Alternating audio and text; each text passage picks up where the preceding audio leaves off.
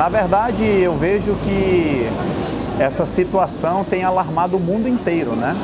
Mas aqui para a gente eu vejo assim mais um modo mais preocupante, porque nós convivemos aqui não só numa fronteira, como numa tríplice fronteira.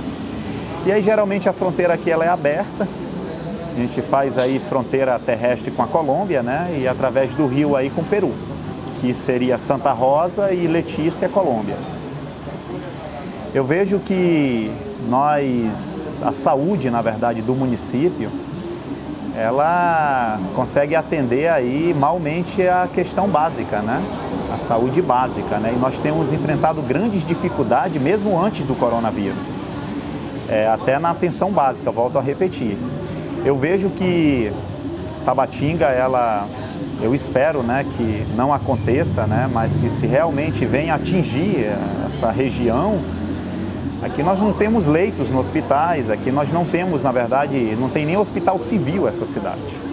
Nós aqui somos atendidos pelo Hospital de Guarnição, que é o hospital militar, e a UPA Maternidade, né, que ela faz até mais do que sua função, que a maternidade ela já vem fazendo a função de um hospital. Só que os leitos aqui, a gente, se tiver três pessoas, no caso, com contato, que estejam contagiadas com o vírus, a gente não tem nem onde ubicar essas pessoas. E aí a questão vai ficando mais alarmante ainda, por quê? Porque aqui as UTIs aéreas é uma UTI aérea para os nove municípios do estado do, do Alto Solimões. Então, se alguma pessoa chegar, precisar ser transportada, transladada para Manaus, a gente vai ter dificuldades também. Então, eu espero que Letícia né, já venha aí tomando as providências, fechar a fronteira, Peru também, do lado de Santa Rosa, que Quitos tem fechado a fronteira também. E o lado brasileiro já foi decretado aí pelo presidente, né? Não só nas fronteiras com Colômbia, mas também com Uruguai, com Paraguai. Tiveram algumas aí é, modificações na fronteira do Uruguai, mas também a fronteira foi decretado o fechamento. Então eu vejo que é, a população ela tem também que colaborar, o vírus ele só vai se espalhar se a população ficar em trânsito, ou seja, é, o pedido né, é que as pessoas fiquem em casa. Mas aí nós também vamos ter um outro problema. Essas pessoas em casa, elas não têm alimento. E aí a, a, o poder público quer que as pessoas fiquem em casa e como é que essas pessoas ou morrem de coronavírus ou tu morre com falta de alimento, ou morre de fome. Aqui essa região é, costuma-se dizer que ela é o começo do Brasil e o fim do Brasil. Aqui a logística para chegar os produtos na cidade é através de embarcações, é fluvial. E demora, né? Tem embarcações que levam aí de 5 até 15 dias aí, se for as, as famosas balsas, né? Os barcos de linha que levam passageiros também, demora de 5 a 7 dias estão aqui. Mas aí a gente tem visto também que esses, essas embarcações elas vão parar de fazer essa trajetória. E a gente vê, né, que o alimento, se esse o pico, né, dessa desse, desse vírus, ele vai começar agora de abril para maio. E aí fica essa preocupação, né? As pessoas vão se trancar, vão ter que ficar em casa, limitar suas saídas, e aí como é que fica a questão da alimentação?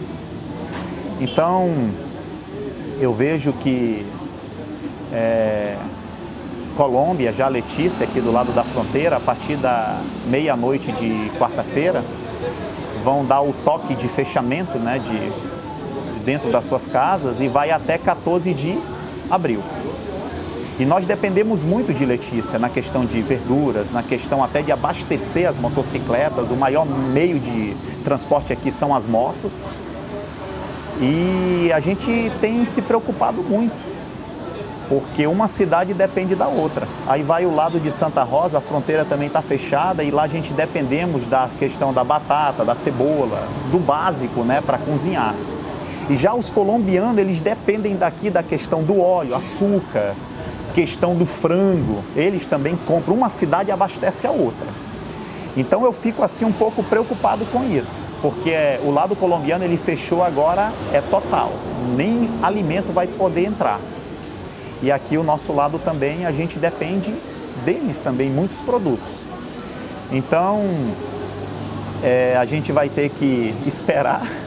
Infelizmente, as medidas estão sendo tomadas na medida do possível. Tabatinga, ela depende muito da União, aqui é uma fronteira. E até questão de segurança também.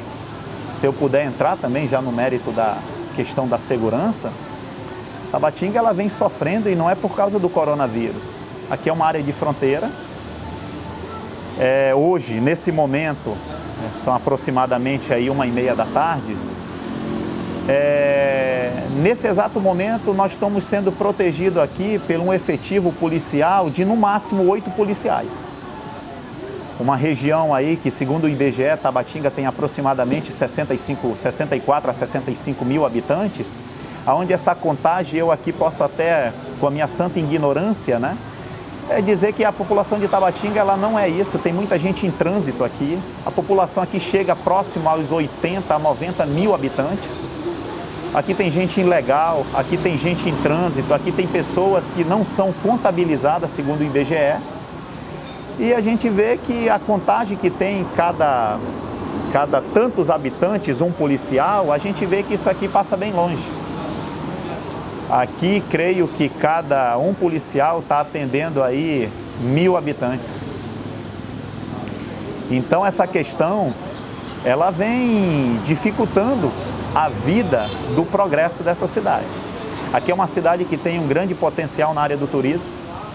É uma cidade aí que ela precisaria de muito pouco para fazer o turismo acontecer aqui dentro. Mas infelizmente a cidade, quando ela não é segura para a população, imagina para o turista. Aqui nós temos nossa cidade vizinha, Letícia. Letícia, ela recebe aí, creio, normalmente, né? Creio que de 8, de 7 a 11 voos diários. E aí você vê uma demanda turística dentro de Letícia, que Letícia já não está suportando a demanda, é muito turista. A questão do coronavírus agora deu uma pausa, né? Mas estou falando do normal. Você vê a cidade de Letícia vendendo pacotes e pacotes turísticos, até inclui a venda da nossa área brasileira. Tem passeios para Benjamin, tem passeio para algumas comunidades aqui, e essa renda ela não permanece no nosso município. Agora, por que que acontece isso? Em Letícia é pregado que nossa cidade ela não é segura, que aqui matam, que aqui assaltam, que aqui roubam, Infelizmente, nós temos visto que isso acontece aqui na nossa cidade. E tem acontecido, não adianta a gente esconder. Mas nós precisamos principalmente do apoio da União, do governo é, nacional, né, da União, do governo estadual, é, enxergar essa fronteira como uma fronteira. Os maiores problemas que acontecem hoje no Rio de Janeiro, São Paulo, questão, não quero aqui afirmar, mas eu vejo dessa forma parte dessa fronteira. Essa fronteira aqui, creio que o tráfico, como as pessoas veem Tabatinga, eu procuro não ver dessa forma, que Tabatinga é a terra do tráfico, Tabatinga é a terra do... Eu não vejo dessa forma. Tabatinga, infelizmente, ela é vítima por ser o corredor. Aqui em Tabatinga ninguém produz, produz droga, aqui em Tabatinga não tem plantações de droga. Mas infelizmente nós somos vizinhos de países que são dos maiores produtores. E aí Tabatinga acabou sendo a vítima. A vítima de quê? Tabatinga, se fala em Tabatinga, eu particularmente, quando eu viajo para Manaus, São Paulo, a gente fala que é de Tabatinga e eu falo com muito orgulho que eu sou daqui. Mas a gente já é, é é, visto como, e aí, é verdade que lá a droga é ao vivo? É verdade que lá você passa? E, e Tabatinga não é isso. Agora, volto a repetir, por se tratar de um corredor, a gente acabou sendo vítima disso. E isso dificulta muito as pessoas ver Tabatinga de uma forma que deveriam ver. Aqui é uma cidade de pessoas guerreiras, aqui é uma cidade de pessoas que querem crescer, o meu pai, por exemplo, veio para Tabatinga com uma mão na frente e outra atrás. Ficou rico, não, mas hoje em dia tem seu restaurante, trabalha, produziu aqui nessa cidade. A cidade deu uma oportunidade para ele. Então eu vejo assim, eu deixo até esse pedido, né? É, que o governo federal, o governo estadual possam melhorar a segurança dessa cidade. Essa cidade, sendo, é, tendo uma segurança melhor, incentivando a máquina privada em melhorar a questão do hotéis, em melhorar os restaurantes, os bares, as lanchonetes, porque os atrativos turísticos, ele já Deus nos deu. O mesmo pacote que Letícia vende hoje e os turistas vêm para comprar, Tabatinga tem as mesmas coisas. O rio é o mesmo, a mata verde é o mesmo, a cultura indígena é a mesma. Ou seja, os atrativos são os mesmos. Aí vem aquela preocupação que nós temos só uma linha aérea aqui, que é azul. E a azul às vezes vem, às vezes não, quase sempre vem explorando nos preços das passagens aéreas. Isso vem dificultando um pouco ou muito. Mas os turistas, de alguma forma ou outra, eles já, já estão adentrando por Letícia. E a gente poderia o quê? Melhorar essa segurança, melhorar a infraestrutura da cidade, capacitar os mototaxistas, taxistas, que são o primeiro contato com o turista. E a gente pode estar tá até ajudando o governo do estado. Por quê?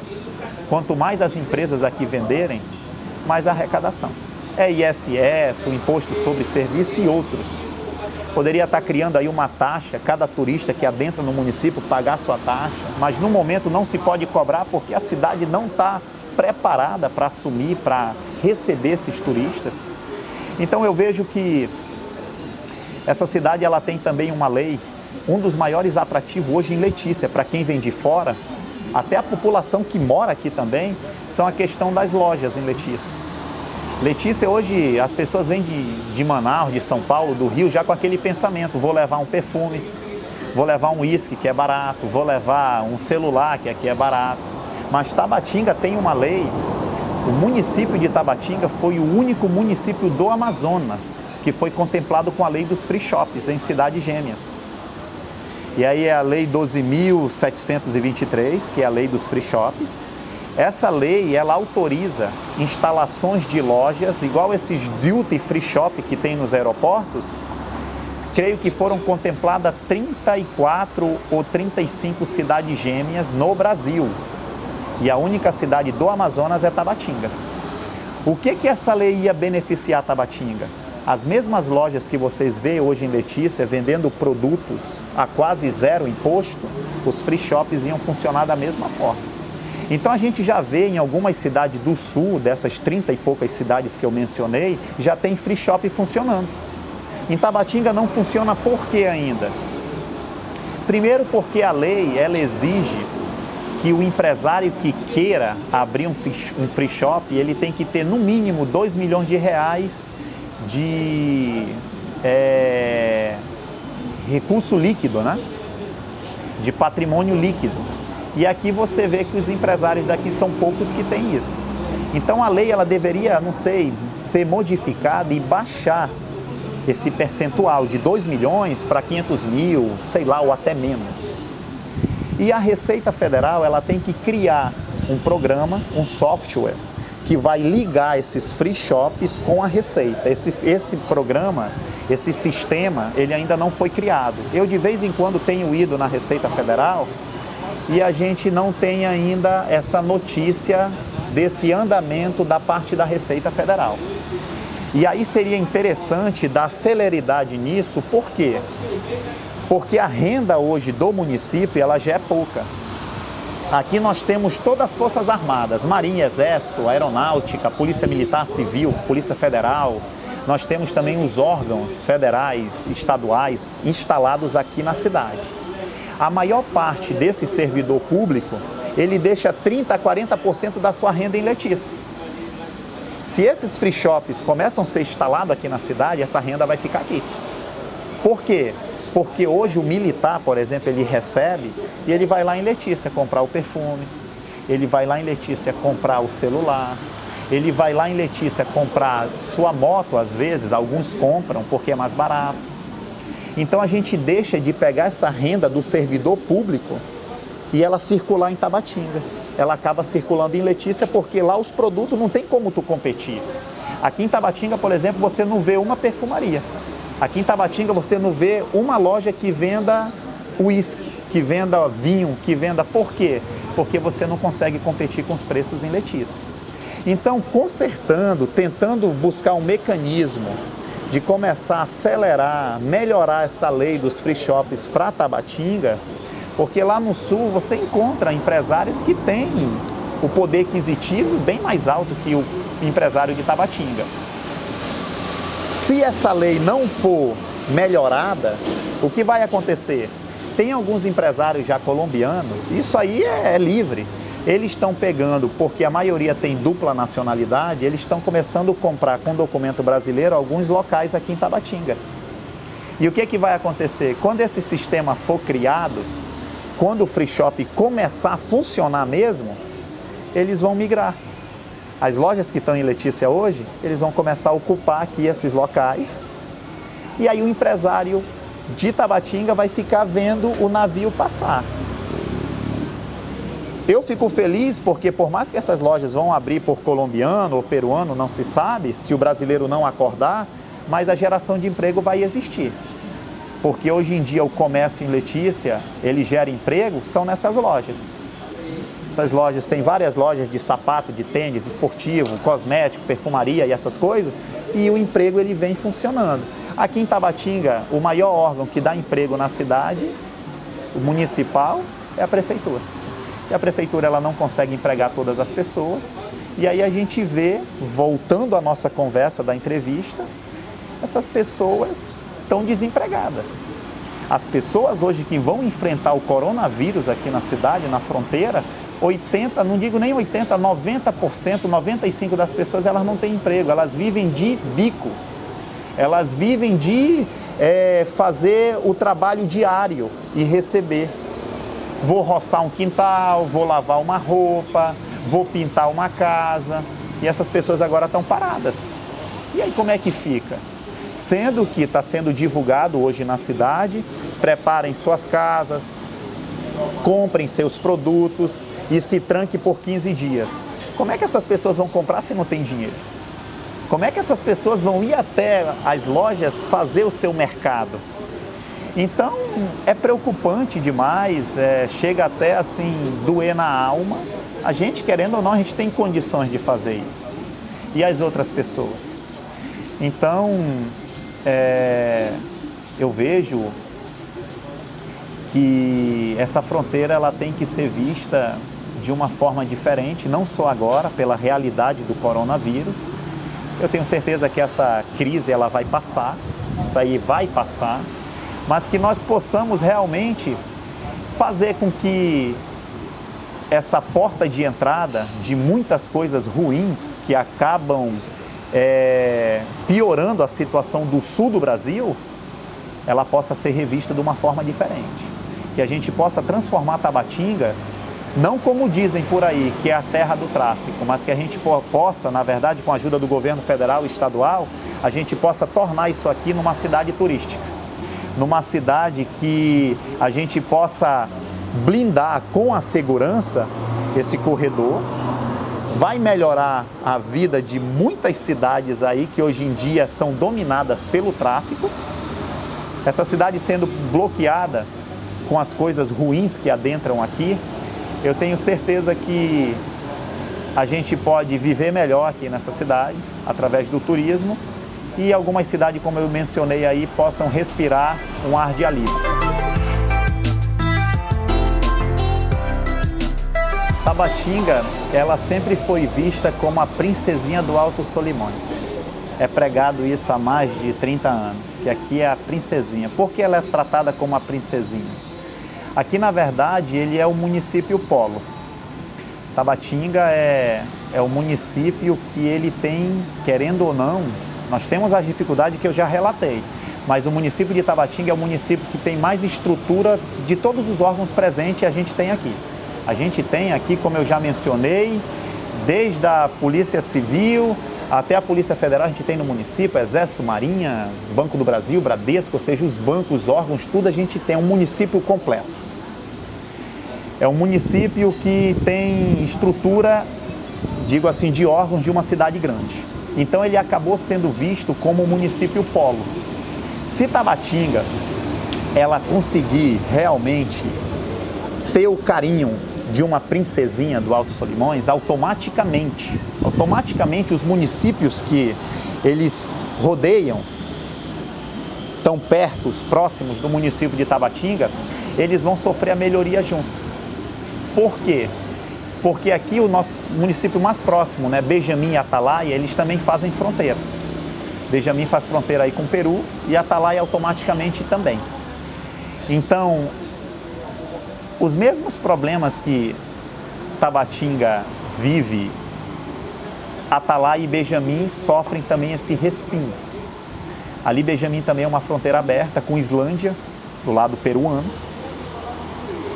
E é uma cidade também que a gente poderia estar tá acorporando, né? Hoje em dia tem ali atrativos turísticos que são explorados pelos colombianos e é, a gente vê que a renda acaba indo. Ali nós temos, até assim mencionar, né? Um dos locais que é bem frequentado ali é o Hotel Cabanas, em Benjamin. É um hotel que os pacotes em Letícia são vendidos com direito ao almoço, né? E o almoço geralmente é lá.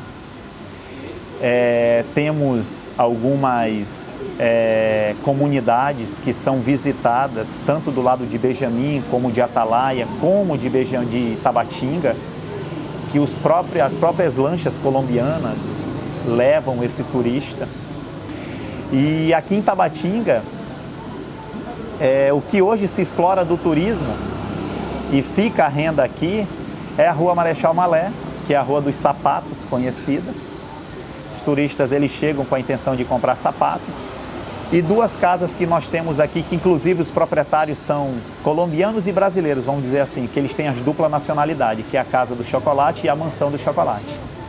Hoje em dia, Tabatinga, quando se fala de turismo, uma região bem rica no turismo, juntamente com Atalaia, com Benjamin, com os outros municípios do Alto Solimões, mas quando se fala em turismo em Tabatinga, infelizmente o que se ouve falar é isso. Casa do Chocolate, Mansão do Chocolate e a Rua dos Sapatos.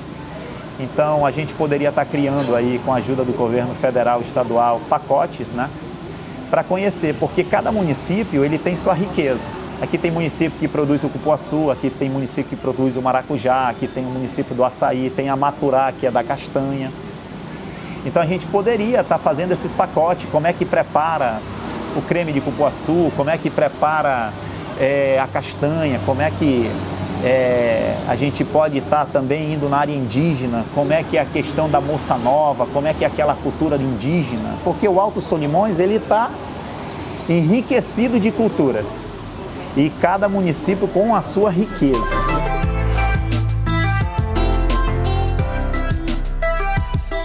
Bem, é, Tabatinga, mesmo antes dessa triste vírus aí, é, coronavírus, a gente já vem atendendo, na verdade, Tabatinga, quando eu digo que a princesinha é o polo, a gente vem assim, a, a, saúde a gente não consegue atender aqui, volto a repetir, segundo o município ele caminha conforme o número de habitantes. O IBGE calcula aí 65 mil, mas Tabatinga, a UPA hoje, o Hospital de Guarnição, isso antes do coronavírus, eles já atendem. Hoje em dia, quando alguém adoece, em Benjamin, em Atalaia, quando alguém adoece em São Paulo de Olivença, Maturá, Santo Antônio do Içá, nos municípios do Alto Solimões e a coisa está um pouco mais grave, é para Tabatinga que vem. Aqui hoje a gente atende não só a demanda Tabatinga, não só a demanda fronteira, a gente atende, Tabatinga vem atendendo uma parcela de pessoas de todo o Alto Solimões. Se Tabatinga fechar realmente a fronteira, se Tabatinga realmente fechar a entrada de pessoas de outros municípios, vai ser é, muito triste a realidade de Benjamin, de Atalaides, porque lá não tem UPA, lá não tem uma estrutura, lá tem hospitais civis, mas não tem a estrutura de um hospital de guarnição. Lá é o básico básico, vem funcionar como se fosse praticamente UBSs, ou seja, é a atenção básica mesmo.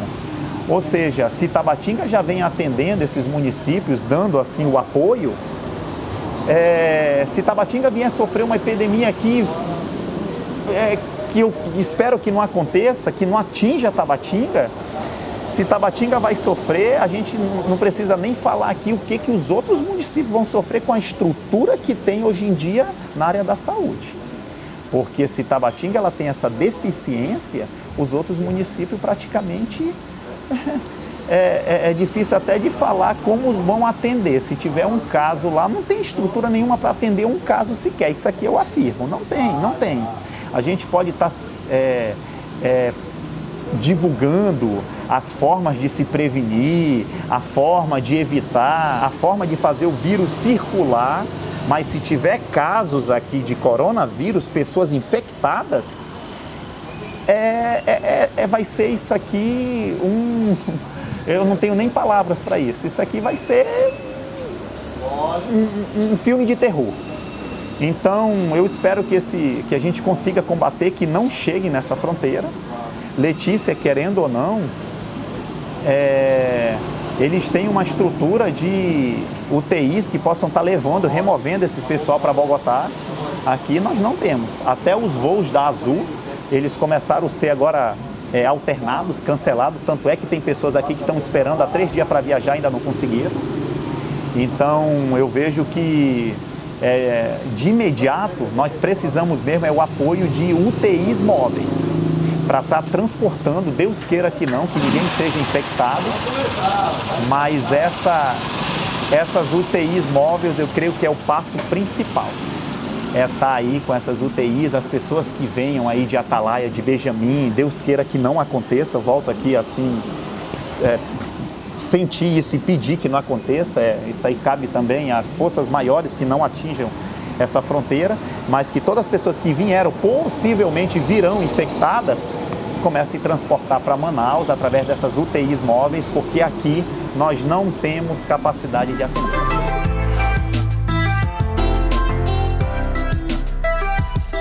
Então eu vejo um povo aqui, por mais que se pregam aí, né, que o amazonense, infelizmente é assim, né? Cada região do Brasil você é conhecido, tem uma fama. E aqui falo que o amazonense ele é preguiçoso. Eu vejo na verdade que o amazonense, principalmente do interior do estado, ele é muito criativo. Aqui você vê pessoas que elas da, da, das necessidades realmente surgem ideias, né? A gente vê aqui, principalmente por morar numa área de fronteira, você vê que o amazonense ele criou meios de aprender até a culinária vizinha.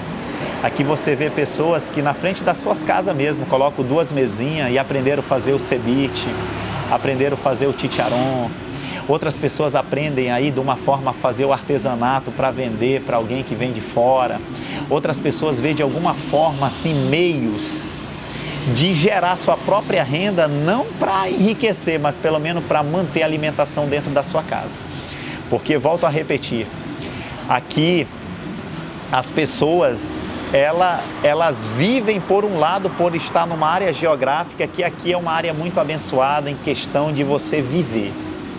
Mas por outro lado, você sobrevive na questão de como é que você adquire alimento para se manter. Porque aqui o nosso produto, aqui eu quero até adentrar nesse assunto, aqui fala que o Rio Solimões, o rio do Amazonas, ele é muito rico no pescado, né? Mas aqui praticamente quem lucra hoje com pescado brasileiro são nossos irmãos colombianos. Aqui existe pontos no Alto Solimões, balsas frigoríficas que o pescador ele vende esse peixe para esses frigoríficos. Esses frigoríficos realmente é recolhido todo esse peixe é trazido para a fronteira e esse peixe é embarcado para Bogotá. E de Bogotá distribui para todas as cidades aí da Colômbia, né? Para algumas cidades. E a renda desse pescado, o pescador em si, ele vende num valor bem simbólico. E a renda bruta desse peixe, desse pescado, ela não permanece no município ela acaba indo para o país da Colômbia.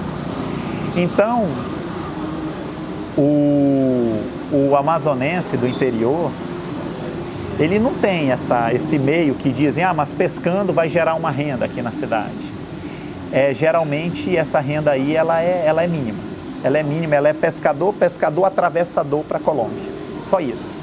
Então aqui o povo, e quando eu, no começo da entrevista eu falo que aqui tem mais de 100 mil, de 90 mil habitantes, eu vejo que para esse povo ainda está vivo, para esses irmãos, amigos e amigas estarem vivos ainda, é porque a preguiça, ela creio que ela não existe por aqui.